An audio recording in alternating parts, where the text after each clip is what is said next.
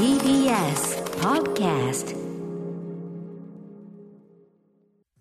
時刻は夜8時になりました TBS ラジオ以外のネット局の皆様改めてこんばんはアフターシックスジャンクションパーソナリティの私ライムスター歌丸ですそして火曜パートナーの宇垣美里です。さあ、ここからは、聞いたら世界がちょっと変わるといいな、な特集コーナー、ビヨンドザカルチャー。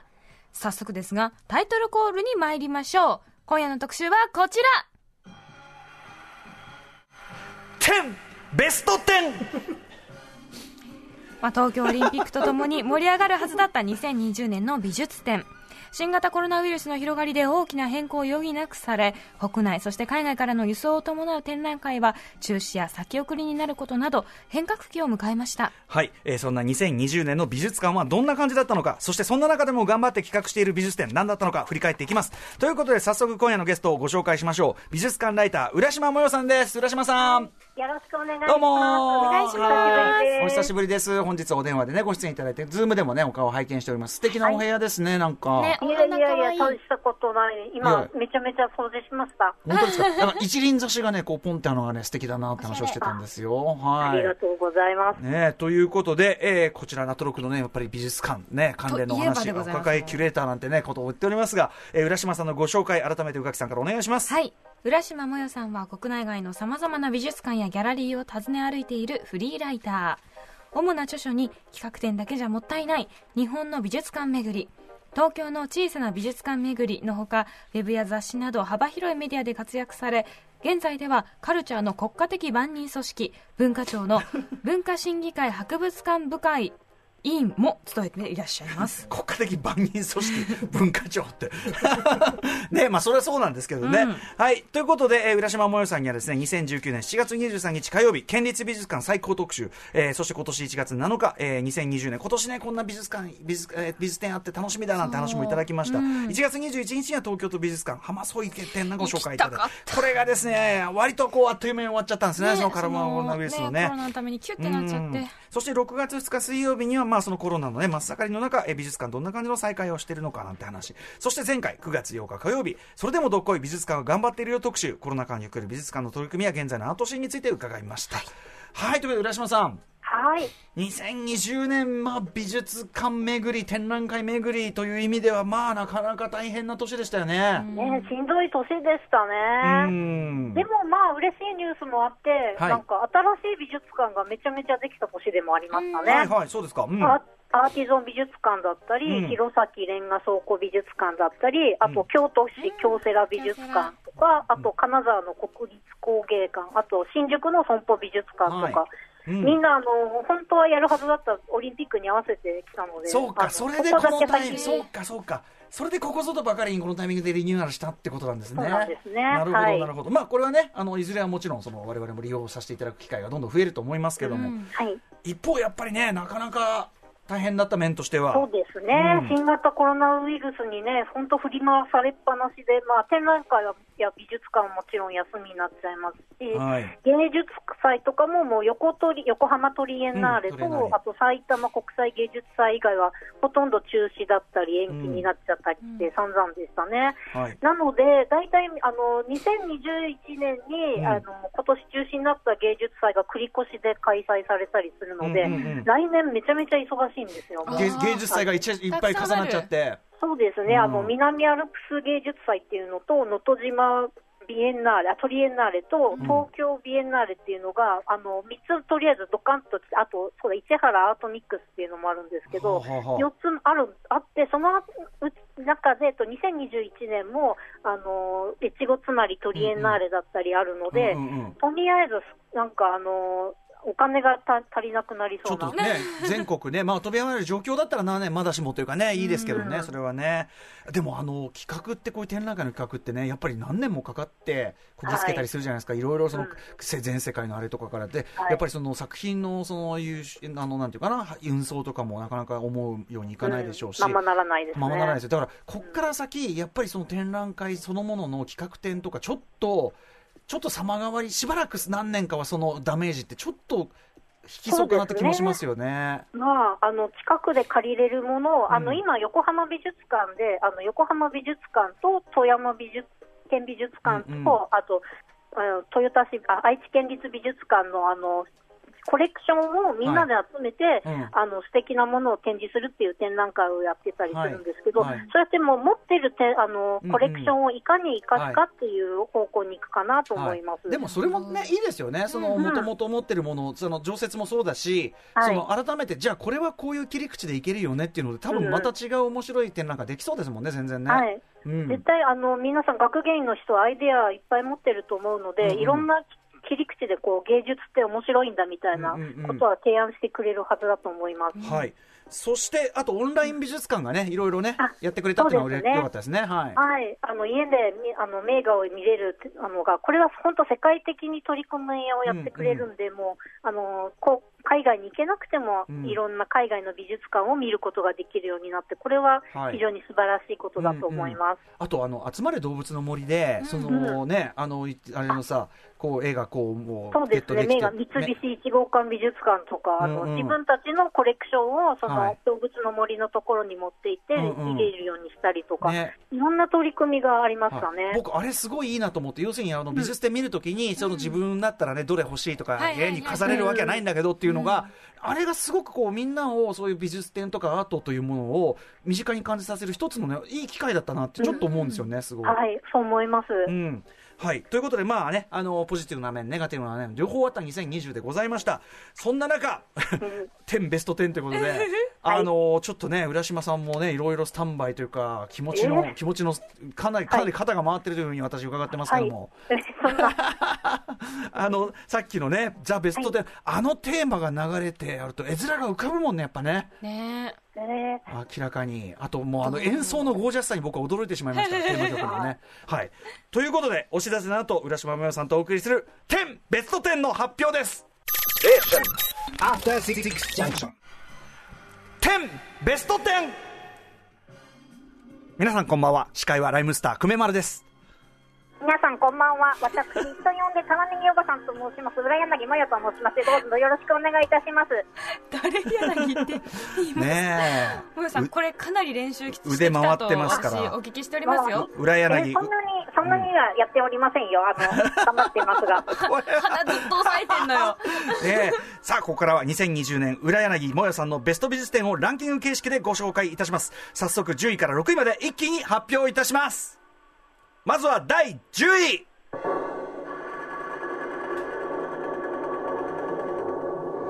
大田記念美術館、江戸の土木。人力人力だけでよく頑張ったポイント、1449点。はい、えっと、1409年、き9 49点っていうのは、土木の変っていうのが1449年なので、1449点です。ちゃんとちなんでるわけなんですね、これね。あちなんでますはい詳しいはい解説はまた後ほど伺いたいと思います。そしてはい、第9位。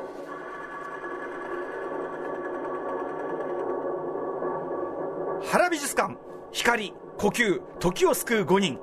今までありがとうポイント、1979点。はい。1979点っていうのは、原美術館ができた年です。ちゃんと理由ある。なるほど、理由ある。これ、ちょっと点数も見逃せない。そして、第8位。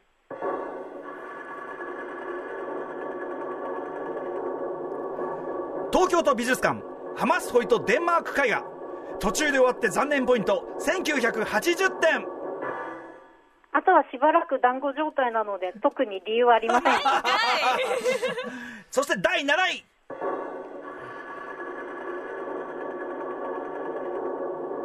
国立工芸館、匠の芸術、素材、技、風土。お引っ越し、お疲れ様ポイント、1981点。特にないです。ちょっと後で詳しく言いますからね。第6位。点数の理由がね。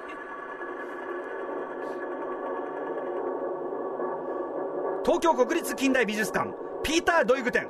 ようやく再開館おめでとうポイント、1982点。以下同じです。ひどい。ひどすぎる。はい、ということで、第5位までいくんです。第5位はいあ、いかないのか？いかないのか？いくのいくのか？いきますいきます。東京都現代美術館石岡英子血が汗が涙がデザインできるか？何でもできてすごいポイント2013点はい上がりましたね。あ、これは石岡英子の没年です。あなるほど。はい、ということで2013点取りました。続きましての第4位。これくどいな。この S くどいな。金沢21世紀美術館。ミハエミハエル・ポレマンス。マーク・マンダース。ダブルサイエンス。東京で来年開催されるマーク・マンダース展。楽しみポイント2014点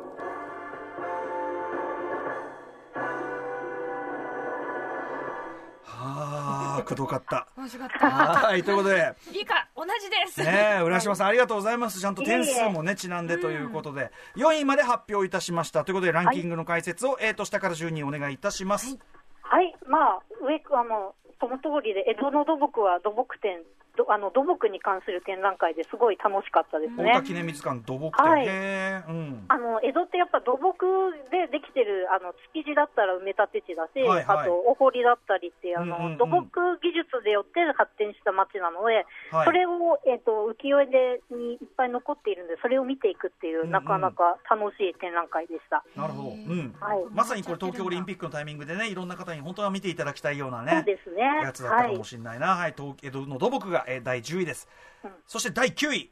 はい、えー、ともうこれが最後の展覧会となってしまった原美術館の展覧会で、えー、と今は映像と,、えー、と写真の展覧会をやっているんですけれども、はいえーとまあ、その中でも私、佐藤時平さんという、えー、と写真の作品が大好きで、それは、えー、とペンライトを光らせて長時間露光で原美術館の周りをぐるぐる回って作った、非常に幻想的な作品がありまして。へそれを見ああの見てると、本当にあの開館から閉館までの時の流れっていうのがっくりわかるなっていう。へこれこれすごいです。ね、あじゃあその皆さんその原美術館にちなんだ、あれもやってるのかな？そういうあれでもないのかな？そういうわけではないんですけれども、うんうんうん。なんか他もなんかとっても胸がすこうギュギュッとなる作品が多いですね。まあ、光、呼吸、時を救う五人っていうんで、まあ、さっきおっしゃったように、だからその、まあ、光とその時間みたいな、そういうのを感じさせるような展示。はい。まあね、そっか、原美術館、これ、あれ、これもうダメ、いやもう。1月11日までやってます1月11ね日まで。やってるんですけど、もう予約がいっぱいで、あ、予約なんだ。そう手動キャンセルが出たとき、手動で更新してるって伺ってるんで、あの本当に行きたくて、まだ券持ってない方は、こまめにページを見見るのがいいのかなと思います。なるほど、そうそうか。か行きたいなこれ原美術館でもね、その今までありがとうポイント1979点、1979年開館以来ってことですもんね。はいはい。ということで、これが第9位です。そして第8位、ハマスホイ店。はい。はい、もうあの何回もあのごうんご報告した、とても静かでねすごい雰囲気の良かった展覧会ですね。はいこう本当にたくさんの人に見てもらいたかった、もううん本当もったいない展覧会です。これ一番ある意味く食らったポイントのタイミングが一番かもしれないですね。うんね、そうですうね。ん、本当にすぐぐらいでしたもんね瞬時に終わっちゃって、僕あの図録好きとしては一応ハマスホイ図録はゲットできたんで一満足みたいな、ちゃってて、それじゃ多分いや本当に残念でございます。はい。うんちょっと次はいつなのかということで、これちなみに1980点っていうのはこれなんとなくの、なんとなくです。はい ありがとうございます。はい。1979点の次なので、1980点です。刻んでねありがとうございます。はいさあそして第7位。はい、えっ、と、金沢に、あの、今年の10月にオープンした、えーと国立工芸館ですね。うんうんえっ、と、竹橋からお引っ越ししてあき、てそうか、、近代美術館からはんあの、はい併設というかあれだったのがいい移ってってことですね。そうだそうだですね。うんはい。で、あの、重要文化財の、えっ、と、建物をリノベーションして作ったた、あの、美術館なんですけれども、はい。すごい、あの、非常に雰囲気のある建物で、で、うん。中は、あの、リノベーションしたてなので、最新鋭の照明とかが、とたっぷり入って、あの、たあの工芸品って竹だったり陶器だったりガラスだったりっていろんな素材が、あの展一つの展示室に混在していてなかなか照明を当てるのが難しいんですけれどもそういうもろもそろこをう条件。まくなんかクリアしたあの、へ最新のなんかシステムを使っているということで、もはい。うとにかく美しいあの工芸品が美しく見ることができる展覧会、うん。美術館です。うん、この国立工芸館そのもののね、まあ、あのうん。開館も記念してということですかね、はい、はいさあそして第6位ピーター・ドッグ店これ私も行きまして最高でし私も行った。よかったですね。うん。はい。なんか思い返すとじわじわすごいんあの目を閉じても広がる風景みたいな感じの、後から来る展覧会で。はい。あのサイズ感で見られてそうよか巨大そうったなって確かにあの巨大さがめちゃめちゃ印象的だから、ねあれこそ実物見てなんぼ感っていうかね。体感したっていう感じがすごくしますね。うん僕、僕、ピーターボイ・ドイグはすごい、あの、自分はピーター・ドイグすごい好きなんだなって、めっちゃ、その、ハマりました、すごく、これ。うん初の古典ですもんね、だってこれね、日うん、本では。そうですね、うんはい。はい、素晴らしかったです。まあ、これは、要するに、あの、再開館ということでのピーター・ドイグ展でございます。はい。そして、第、えーっと、何だ？えーっと、これがろ5位に5位、なりますね。第5位、うん。石岡英子さんの、はい。はい。今も、はい、か開催中なんで、あの年が明けたら見に行くと行けるは展覧会ですね。東京現代美術館、はい。はい、デザイナー、まあ、クリエイターで、まあ、グラフィックデデザインから始まっても、映画だったり、おあのなんパッケージだったりって何でもしているスーパークリエイターの石岡英子さんの,、はい。あのか大回顧映画衣装も有名ですしね、石岡英子さんそうですね。そのそう。展覧会もですから、人によってこう見るツボのポイントが違くて、あのうん映画好きでしたら、本当にあの落下の王国だったりとか、うんうん。未章とか、ん。本当にグッとくるですし、私、結構グラフィックが好きなので、うん。初期の石岡さんのあの資生堂のポスターだったり、ん。あと赤入れっていうか、構成紙が凄まじく、あのあ見てるだけでこっちが泣きたくなる気持ちに。なる、あのダメ出し、あのすごいんですよ。厳しいんだ下っ端デザイナー的な気持ちになってくるんですよ、うんうんうん見てるだけで、あのうん。すごいですあのあ、これがプロの赤入れかみたいな感じで、うんうんうんなるほど。いや、はいこれ絶対行きたい、東京都現代美術館。はいこれ2月14日まで一応やってますから、来年のねそうですね。石岡英子さん。はい。もうちょっといきますねさあ、そして、第4位。はい、東京、えっ、と、か金沢21金沢世紀美術館。21はいと遠いんですけど、ええ。まあ、ミハエル・ボレマンスっていうベルギーのアーティストとマーク・マンダースさんの、え2人展なんですが、うん。えーとまあ、ミハエル・ボレマンスさんっていうのはこうなんだろう写真から始まって今、写実の絵画のやつをやってるんですがこうスペイン絵画みたいなちょっと静筆な静かな感じの絵を描く方です、でマーク・マンダースさんっていうのは来年あの、うん。東京都現代美術館で展覧会をやるんですけれども、はい。その彫刻と,、えーとかだったりかと家具と言葉を組み合わせて、うん。なんか不思議な空気を作り出すインスタレーション作品をはい。作る人で、うんうん。これこれの人ね、2人ともうん。もうソロでできるんですけど、2つの2人の作品を組み合わせると、また全然違うみたいなうんうん。感じで、変わってますね、このね。この組み合わせってね。はい、うん。でも合ってるんだ、これが。もうすごい良かったです。えー。まあじゃあちょっととりあえず東京で見れる感じで言うと来年のそのマーク・マンダースさんの単独のね、展覧会も、はい。これを楽しみにしたいですけどね、うん。はい。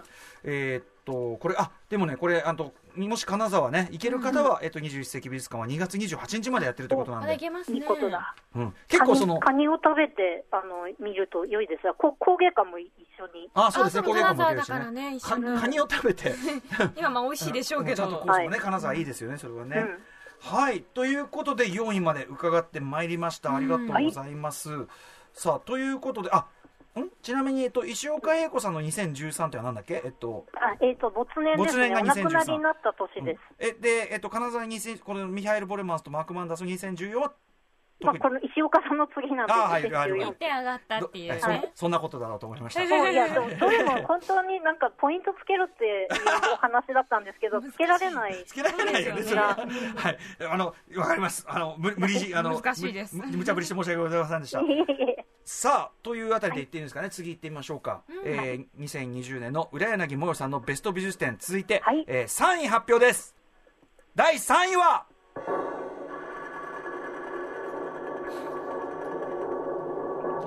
第3位2作品ございます。国立歴史民族博博物館ジェンダーの日本史2015点。そしてもう一つ同率3位。東京国立近代美術館男性彫刻コレクションによる小企画2015点。はい第3位堂々でダブル受賞ということになっています。ですね。はい。さあということで3位これ2つあるのも意味あるんでしょうね。はい。まあそうですね、まあ、うん。先日、あのジェンダーの日本史っていうのは結構話題になったので、ご存知の方も多いかと思うこの番組でもかなりあの話題にしました、い。っぱい。ね、うん。行きましたし。そうですね、はのだから女性がどのように歴史の中で扱われてきたかっていう当展覧会なんですが、本当にあれでした。はい。あのい今やってる男性彫刻展っていうのは、まあうん。あの展示数は約20点です、あのうん。スペースもちょっとちっちゃめの、あの本当に常常設展示のところの一角でやってるはい。展覧会なんですけど、小企画。まあ、うん。そうなんですね。その名の通り、こう、男性をモデルにした彫刻像のみ集めて展示している展覧会なんです。はい。うんうん。ね、そうすると、こう男性だけ集めてくるとこう、なんていうか、マッチョな男性像だったり、うん。あと、しょぼしょぼの老人までいろいろな男性像が展示されてるんですけれども、うん。うん。はい。例えばすごい偉い人の肖肖像彫刻になると、うん。あの、それまで若いムキムキの人は裸が多いんですけど、はいはいはい。すごいいい服を着たり、胸を張ったりとか、ポーズがなんかちょっと偉そうになっていたりとか、ええええはい。あとこう男性だったり子供の彫刻像だったりすると、そのうんマッチョさもがなくなって、かなり猫背であったり、うん。なんかシワがやだったり、たるみまくっていたりとか、結構こう、はいはい。誇張されていて、その男らしさっていうのものが、うんうんうん。なんていうか、うまく、うんうん。あのよ良いものか悪いものかわかんあれなんですけれども、うんうんうん。かなりこうい結構押し付けがましいものなんだなみたいなことにちょっと気づいてなるほどきなるほどたりするんですね。ことによって、うんじゃあまさになんでこううんうん。うん、そうそう、2つの展覧会合わせていくと、まあ、そのジェンダーの写日本史はまあ結構女性に光を当ててましたけど、うんうん。こっちもこっちで、男性も結構そういう、なんだ、型がうんあって、それに当てはめた美とかもうんできちゃって、できているんだなっていうのがうんうん分かってくるし、はい。あとやっぱりあのジェンダーの日本史って、やっぱり美術館の美術展ではないので、やっぱ展示の仕方も全然違うので、はいはいそこでこう光の当て方だったり、並べ方とかでこう、うんうん。博物館と美術館の作品のか飾り方の違いみたいなのも分かってきたりしてなる、ほど。なんでセットで見ると、なかなか面白いなっていうのが。そうなんだ。へーあーそうなんだ。ねえうん。これは、えっと、まさにあの先ほどおっしゃってたその、うん。今手持ちのねそのもともと所蔵していたやつのを違う切り口で出すっていうのはまさに一つのね恒例でもあるでしょうしうんうん確かにおっしゃる通りそのジェンダーの日本史でそのあの流れでさやっぱりその女性らしさとか女性のその地位みたいなものがものすごく社会的に人工的に作られたもの。そう、うん。後からこう規定されていくっていうのと同じように男らしさもねその明らかに社会的にこう型にうん。規定されていくっていうところがそういう美術品の流れでも置き方一つで浮かび上がるってすごいし、うん。DJ みたいだよねやっぱね、ああ、うん、すごうん。すごいかっこいいしそういうのって。なんかそこからね浮かび上うん。がらせるというか、あとやっぱりその展示の違いっていう部分はね、我々そのジェンダーの日本史、あの、拝見した記憶がこう、新しいうちに、暖かいうちにちょっと言っときたいって気がしますね。これはね。えっと、うん。2月23日までうん。やってるみたいなのでまたまた行けますね、国立近代美術館。はい。ございます。これ常設展示の中にあるから、あの、見落とさないように注意って感じですかね。そうですね。はい。さあ、といったあたりで、えー、浦山もよさんのベスト美術展ね、えー、べ展ベスト10、えー、現在第3位まで発表が来ております。ということで、えー、続いて、第2位の発表です。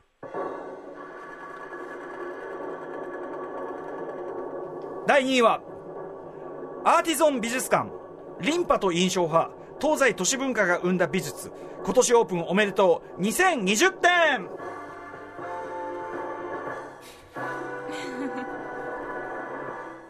はい、ということで、えーよろしくお願いします。アーティゾン美術館、まあ今年ね、先ほど新規でオープンしてという話をしてましたけども、うん、そう、あの、本当にいい、いい美術館が、あの、帰ってきてくれたなっていう感じでうん。す、ね。はい。で、あの、そう、1月のオープンから、もうかなりどの展覧会もすごい楽しいんですけど、今も、今も開催中のリンパと印象派は、かなりこう、アーティゾン美術館のなんか特徴が出てるなって思って、はい。に2位に選びましたこ。れつまりこれもあの何か組み合わせというか切り口の妙じゃないけどそうですね。うんっ。ていうことですよね。そうですね、そのリンパ、あの京都とあの江戸で流行ったリンパと印象派っていう、まあうん時代も国も違うものを並べてそ、そこから見えてくる共通点だったり、違うものっていうのを見ていくっていう展覧会なんですけれども、はい。そういうなんか新しい発見はもちろんなんですが、やっぱ目目にうる優しいっていうか、もう、うんうん眼福っていうんですかね。ほうほうなんか俵屋宗達の、えっと踊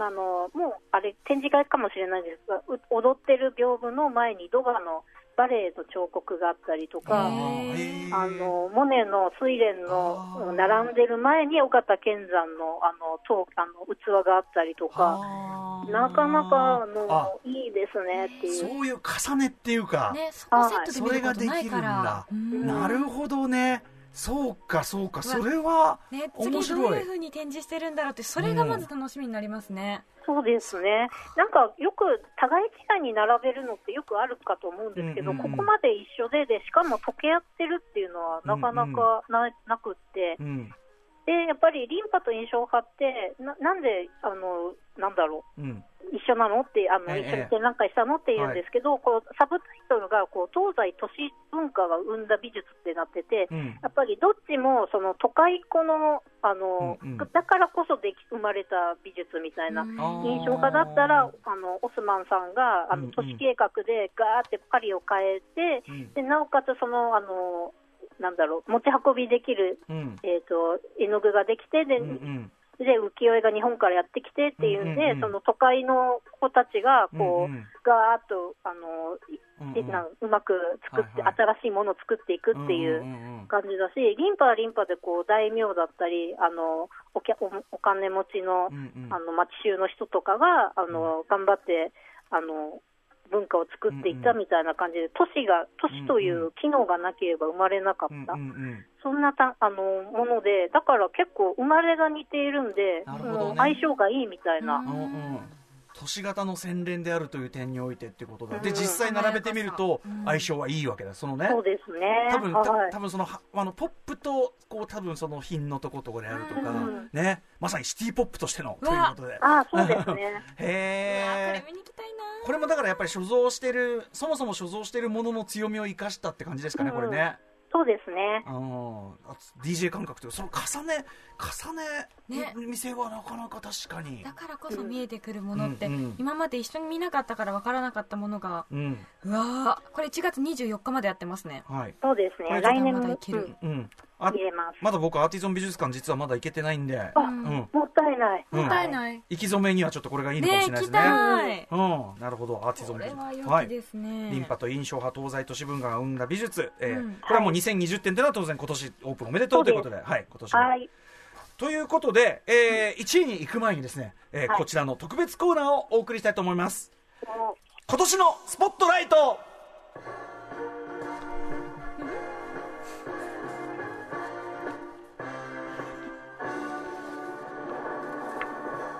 時々この顔を出すね、あのベスト10オマージュというのがありますけどねそうだったな今週のスポットライト。はい、ランキングには入りなかったけども、どうしても紹介しておきたい気になる美術展をここで紹介いただきます。ではご紹介お願いします。えー浦島さん、今年のスポットライトは何でしょう、はい。えー、兵庫兵庫県姫路市のあずきミュージアムです。あずきミュージアム。姫路にそんなものが？あるんですよ。あそうだよねのすごご地元だすいません、美術館じゃなくて企業ミュージアムなんですけども、うんうんうん私、企業博物館も大好きで、はい。あのなぜかというとこう、まあ、美術館っていうのは歴史だったり、博物館もそうですけど、歴史っていうだったりっていう軸であの、いろいろ集めたり研究をしてるんですけど、あの企業博物館はそういうんじゃなくて、会社のポリシーみたいなのがあって、うん。時々あの会社によってはあの歴史すら変えてしまうみたいな。うんうん。ところもあちょっと、るので。ちょっとじゃんじゃん若干歴史改変があるという。その人ああたちの会社想によってはですけど、うんうんうん。そうそういうのがあるんで、なかなかあのちょっとずあの、うん地方に行ったら必ず寄ってるところで。その、その偏り感もまた楽しというところを楽そしむと。うですね、うんうんうんなんで、本当、ワンマン社長のミュージアムが一番好きですね。確かに、その車掌の立身ね、出世の話が。うんそうなんです知らんがなみたいな情報とかも多分ね、ものすごくでかく書かれてたりね。あります、あります。いいな、それ。そうか、うんそこは狙い目だったな。なるほど。それちょっとランキング見たいわ、うん。え、で、まあそんな中、企業ミュージアム、あずきミュージアム。うん。はい。まあ、あの、五座候っていう、関西ではみんな知ってる今川焼きの会社があそうるんですけど。五座候だから今川焼きって言われてもわからない。五座候だと思ってるから。小座候大判焼きって言われてもわかんないんで知らすよない。へ五座候があのなんか中にあのあんこが入った焼いてるやつですよ、今川焼きとこっちで呼ばれてるやつが。そうそう。へえ、うん。その会社なんですね。うん。そうで、まあ、そこのあの今川焼き、じゃあ、五座候さんがやってる、小豆に特化した小豆だけのミュージアムで、うんう。でなんかこう、小豆が日本列島にやってくるまでの小豆物語みたいなあの、うん。にムービーを見せたりしてくれるんですけど、ええええ。あのちびっこに全く忖度してないんですよ。なんかこう、領書文化がありましてって、あ領書文化っていうのは、うん。小小で発発生した文明なんですけど、ええええ。なあのーさらっと言って、解説とか何にもしないんですよ。そうか、そうか、あの、領書文化でって、もう、うん。皆さんご存知の、ご存知領書文化みたいな言い方しそう。わかんないよ。うんうんうんご存知のヒプシサーマルがとか言われても、ヒヒプシサーマルっていうのはヒプシサーマル縄文縄文海進のことなんですけど、ええ。縄文海進っていうのは、言われてもわかるあの海面が縄文時代上がって大変だったみたいあな、ー。大変だかどうかみたいなのとか、なんか奈良林文化、あの小樹樹林文化みたいな、なんかもう遠い昔に教えてもらったことがガンガンうん。何にも教えあの解説なしで出てきて知、ってるだろうと。うん、知ってんだろお前らみたいな。でもなんうんか、楽しそうなんで、まあ、きっとた好きな人が見たら楽しいんだろうなって気分そのバイブス嫌いじゃないな。そうそう、あうん。の、ブラタモリで、あの、勝手にタモリさんと先生が、はいはい。うん暴走してて置いてかれる気持ちがわかる。あれですね、だからこう先生側がね、これね、これなんだこれ、タモリさんお分かりですか？領書文化でよくお分かりみたいなね、こういうね、こういう流れね。そうなんですよ。完全に視聴者の、視聴者のレベルを完全に、あの、あの、出てる側が追い越していく瞬間ね、これね。説明なし。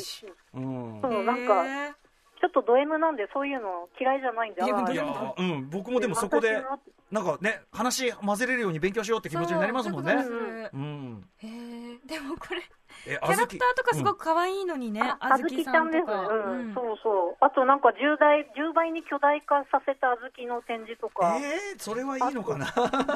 ど、どんな感今じそれ？川焼きのおじさんの顔はめとか、なんか、今川焼きのおじさんの顔はえ、めちょっと待って、今川焼きのおじさんがわかんないんだ、私。今川焼きを焼いてる、あの、裏でペタペタペタペタ裏返して、あの、うんあ焼い屋台とかでやってる、焼いてる焼いてるおおじさんの姿んのの。顔は、の顔だけ切り抜いてて、あじゃあ焼いてる気持ちになれるあ、んだこれだ、これこれ、これ、この屋台で。あ、やりたいやりたい。うん。これもうね、並んで待ってる時ずっとこう作ってるの見てるんですよ。なんでだよって感じが。あれ好きでも、でも結構でかくないですか、この施設。でかいです、ねあの工場の隣にあってで好きな、うん。なんか時間があったら工場も見学できるらしいですよ、うんうん。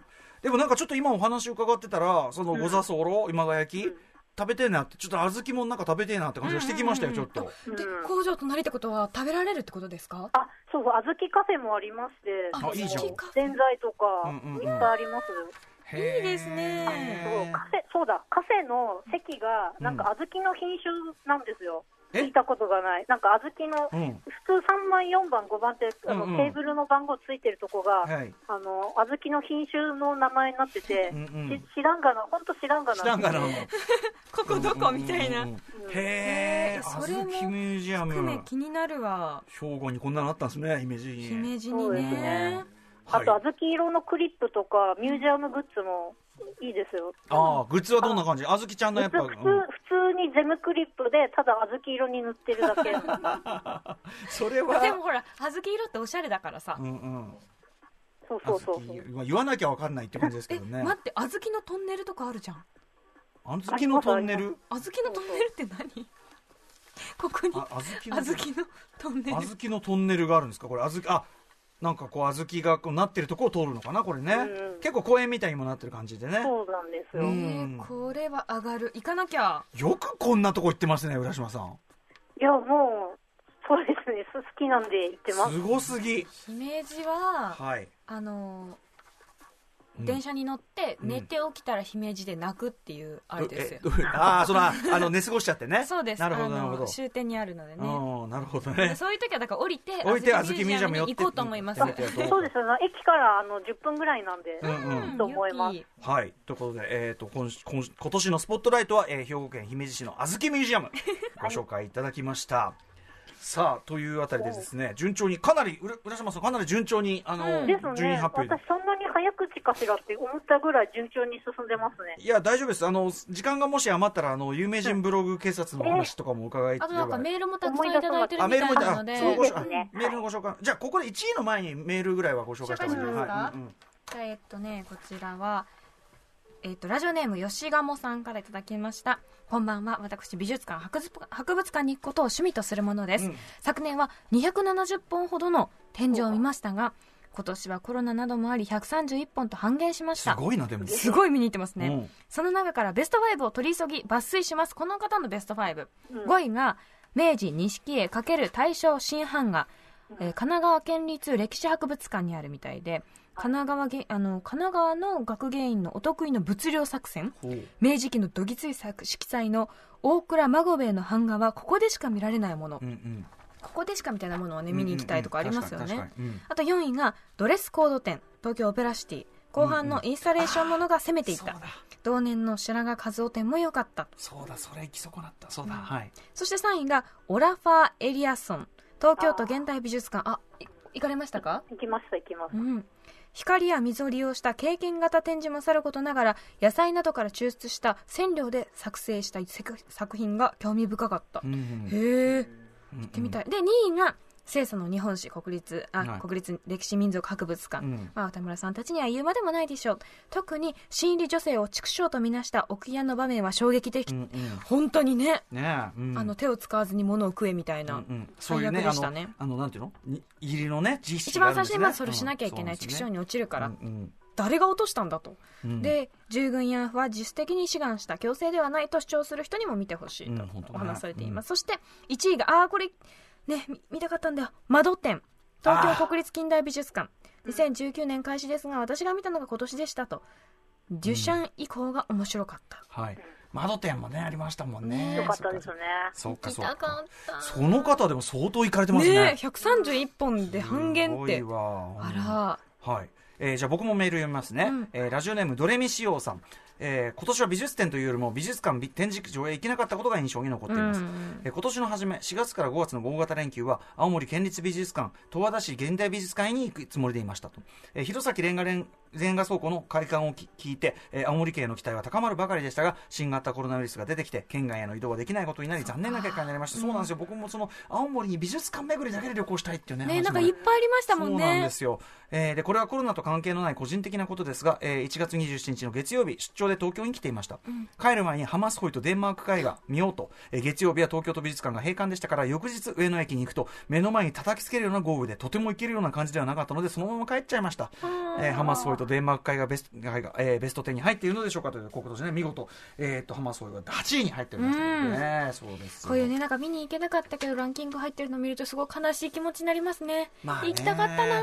て。そうだよね、だから行けるときに行っとくということね。ね。行けるということがどれだけね、あのありがたいことかというのもね。で、もまだまだその,、うん。あのランクインしたものの中でも1月もやってるものたくさんありますので、各美術館頑張ってます、あもちろん対策もね、すごいちゃんとして、はい、むしろ見やすい状態というね、あの不幸中の幸いというか、はい、正直見やすいみたいなところありますよね、これもあるからね、ぜひぜひね、ちょっとぜひ我々もね、ちょっと残ったもの行ってみたいと思います。さあ、といったあたりでいきましょうかね。さあ、いよいよ、10、ベスト10、第1位の発表です。第1位は、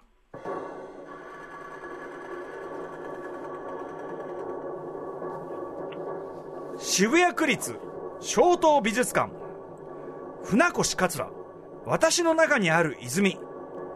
なんとなく5億点はーい。ちょっと待っぶて5億点ぶっちぎりですね。ぶっちぎりのぶっちぎりでしたね。ぶっちぎりの高得点で。はい1位取りました。はい。これ気になってたんですよね。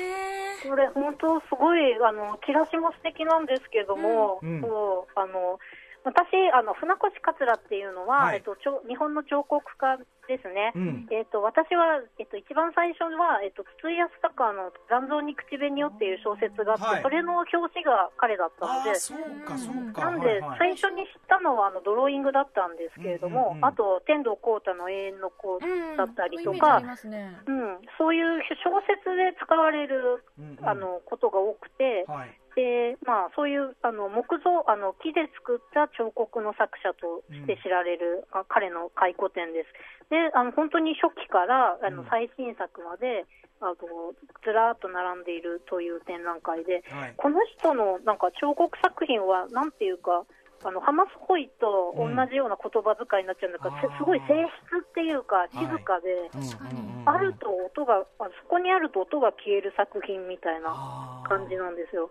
うん。それがとっても素敵で、うんうん。で、あと、小東美術館っていうのは白井誠一っていう建物、あの、建築家の作った建物なんですが、これがすごいまた重厚な建物でう、んうん。その、建物と、その、かあの、彫刻の調和っていうのが非常にうん素晴らしい感じで、あの、本当、なんかお客さんがいないで自分一人で見たいっていう気持ちになる感じの、本当に向き合いたくなる場所ですね。できる限りこうしんと凛とした状空気の中でちゃんと向かい合いたいというか。そうですね、なんか本当に背筋がね、伸びるんですよ、あのまあ、か彼の作品って全部背筋がいいからだと思うんですけど、めちゃめちゃなんかね、あの張り詰めているんですよね。うん船越桂さんのその彫刻の作品僕直接本物って見たことないから、ね、なんか本の表紙ですごい見るイメージ、うん、本の表紙ね本当にドローイングはね、うん、えこれどれぐらいの大きさなんですか？それ胸像っていうかねこうお腹からおへそから上ぐらい大体、えっと、そうですね。あの等身大ぐらいで。で、うんうん、今回あの本当にガラスケースとかなくて床にポンポンポンってその目と目があの彫刻の目と自分の目が合うぐらいの大きさで、うん、そんなに大きいんですね。はい、うんうんいやでも、だから最初でもですね、なんか何人かいて、うん、あの私、ちょっと目が悪いんで、入り口から入った時に人間と彫刻の区別がつかなくて、なるほど。どっちやねみんなしかもなんか、うんうん、背筋ピンと伸ばして、なんか、ちゃんと見てる感じだったんで、うんうん、あのじっくり見ないと人間と間違えてしまうみたいな感じの。はい、なかなかぎょっとする ね感じだったんですね。すね。へしかも、あれなんですね、結構、えっと、近年というかその途中からキャリアのこうあれからはなんか割とこうぎょっとする感じの造形になってきて。そうなんですよ。その、うん、1990年ぐらいから、はい、時系列順に追っていく展示なんですけどちょっとなんかやっぱ90年ぐらいから首が長くなったり、うん、ちょっと変なとこから腕が伸びたり、ね、なんかちょっと一つではない感じの異業化ってよ、うんうん、あの展覧会で呼んでたんですけど、はい、でもあの本当に売れる売れて、ちやほやされたかったら、ずっと同じ路線を進んでいけばいいのに、あえてそこまで行ってるっていうのは、きっと何かがあるんだなっていうか、彼の中でむ見にくくても美しいものっていうか、何か本質をなんか探すために、そのああえてちょっと人とは違う気持ち,、気持ち悪くも見える色使いだったり、表情の作品を作ってるんだなっていうのが分かってきて、でそれってなあのそれをうまくあの説明するためだと思うんですけれども、うんうん、あの船越さんってあの他のて展示コーナーの片隅にあの余った木で家族に作ったおもちゃとかも展示してるんですよ。でそれって単なるほっこりしたあのほっこりエピソードとしての展示じゃなくて、うんうん、なんていうか彼が変わらないあの本質的には全然変わらないことを示していると思っていて、うんうん、えーと、ななんうまく言えないんですけど、うんうん、例えば石岡英子だったら、はい、作風とかジャンルとかメディアが全然変わってっても、うんうんうん、あのそういうなんかほっこりエピソードとか入れる必要ないんですよ、展示としては。その彼女は中心がぶれないから、うんうん、そんなものかえって邪魔になっちゃう、うんうん、展示なんです。はい、でも、えっと、船越さんっていうのは、そういう作品そのものがどんどん変わっていってて、うんうん、えっと、そういうのって人が変わっちゃったのか、うんうん、あの内面があの作風だけ変わったのかっていうのが、ちょっと、あの作品だけ追ってるとすごい見えづらいところがあるんですけれども、はい。はいそういうことをあのそういう作品外のうん、あの新しいあの違うものを提示することによって、あの船越さんの求めているものとか、うん、それもずっと変わってないっていうことが示される。こういうだから展覧会だからこそ作品のそのキャリアの位置づけみたいなものがより明確になるというか、そうですね。ことですかね。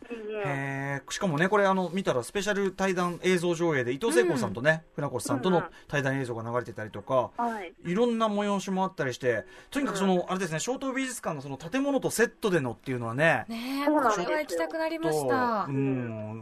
なんだろう。小東美術館も行ってないわ全然。ゲームのペルソからね、うん、歩いていけるとこだから、はい、ぜひ。なんかこうあるのは分かってるんだけど、バス停とかでよく聞くんだけど、うん、ですってしてましたけど、これはもうちょっと行った方がいいですね。うん、ねそうですね。ねあの周りがねお屋敷だらけでね、そうですね。ここもなかなか楽しいです、ね、本当のお金お金持ち街ですからね、ここはね。はい。となんか冬に見るのが良さそうですね、お話を聞くだに。確かに凛としたそうですね。うん。さあということで1位ぶっちぎり5億点取りました、えー、渋谷区立小東美術館、えー、船越桂私の中にある泉こちらが1位となりましたということで、いやでもねあのー、本当にありがとうございます。まだちょっといけてあちなみにこれっていつまでだっけ？これ1月31日までね、まだやってる。しかもね入館料が500円ですってそうそう。これはただ増税っていうかお金お金もらってるお金もらってるやつですもん、うん。どっちかっていうとね、申し訳ない。うん、あら。いやでもね1月中とかはボケっとしてると過ぎちゃうから。そう、うん。早く行かないといけない。いっぱいね、まだ行けるものありましたから。これ多分間によって今日ご紹介いただいたやつでまだやってるやつもその事前予約必要なやつとかあのいろんなシステムの違いあるんで行く前には皆さん必ずねご確認等、えーよろしくお願いいたしますすね我々もはい。さあといったあたりで浦島さん、えーはい。ありがとうございます。はい。はい。えっ、と来年2021年美術展美術館どうなっていくと思われますか、うん。いや、本当どうな、どうなることやらですね。うん。うん。全然読めないです。まあ予想はねできないですけどね。ね。ただちょっとこのあたりあの近々で楽しみにしてるやつとかありますか？あ、近々はですね、あ、さっきの太田記念美術館でうん、笠松史郎っていう、うん。えっと、平成まで生きた、あの、浮世絵の方がいるんですけどはいも、はい。その人は、あの、東京タワーの浮世絵とかを描いてて、うんうん。はい。それすごい楽しみです。へえ見てみよう。東京タワーの浮世絵。へえ、お太田記念美術館でやるわけですね、それはね。はい。はい。そそのあたりから、じゃあちょっと我々もね。うんまあ、あの、来年もまたちょっと、あの、浦島さんのいろいろね、展覧会のお話、伺っていくと思いますので、よろしくお願いします。はい、よろしくお願いします。モノマネも磨きますので。いやいや、すすいません。いや、もうバッチリですよ。もう、あの、それもう乗っていただくだけでありがたいことで。というありがとうございます。ことで、浦島さんからお知らせ事などありますか？あ特にないんですよね。うん。どうしましょう。これまあ何もないゲスト、皆さん何を求めて？いや、あの、ないですってパキッと言う人も全然いますよあ。じうん。じゃあ、じゃあない、あ、でも友達は欲しいな。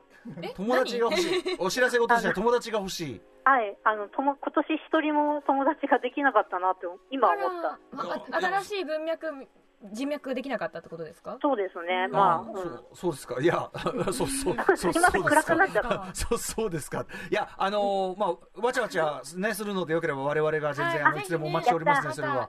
はい。もちろんです、全然ね。今日はね、ちょっとリモートでしたけど、直接お会いできるのもね、楽しみにしておりますし。はい、ありがとあと、芸うございます。能人ブログ警察という楽しみもあるということで。あ、はい。うん。最あそうですね、今年あの心が穏やかになるのが佐藤恵里子さんのブログが。里襟、ほう。佐藤恵里さんは昔のジオシティーズみたいな壁紙で、あの気が向いた3ヶ月に1回か2回しか更新してくれない、ええ。ジュゲムでやってる、うん。あの本当のマイペースのええ。ブログで、はい。あの読んでるとあの1990年代後半のうん。ホームページを見ている気持ちになります。ちょっとさっきのさあの個人個人社長のさやってる美術館に行くムードにちょっと近い語り口なんですけど そうですね。なんか そうですね。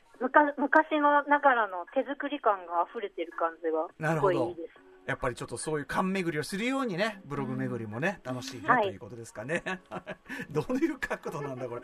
はい。ということで、えー以上ここまでお送りしたのは2020年度の10ベスト10でした。浦島もよさん、あいや浦柳もよさん。ありがとうございました、どうもありがとうございました。途中からありがとうございました。明日のこの時間は TBS ラジオと一部の地域の方は第62回日本レコード大賞をお送りします。そしていつも通りアトロクを聴ける地域の人たちは島尾さんがアトロクをジャック。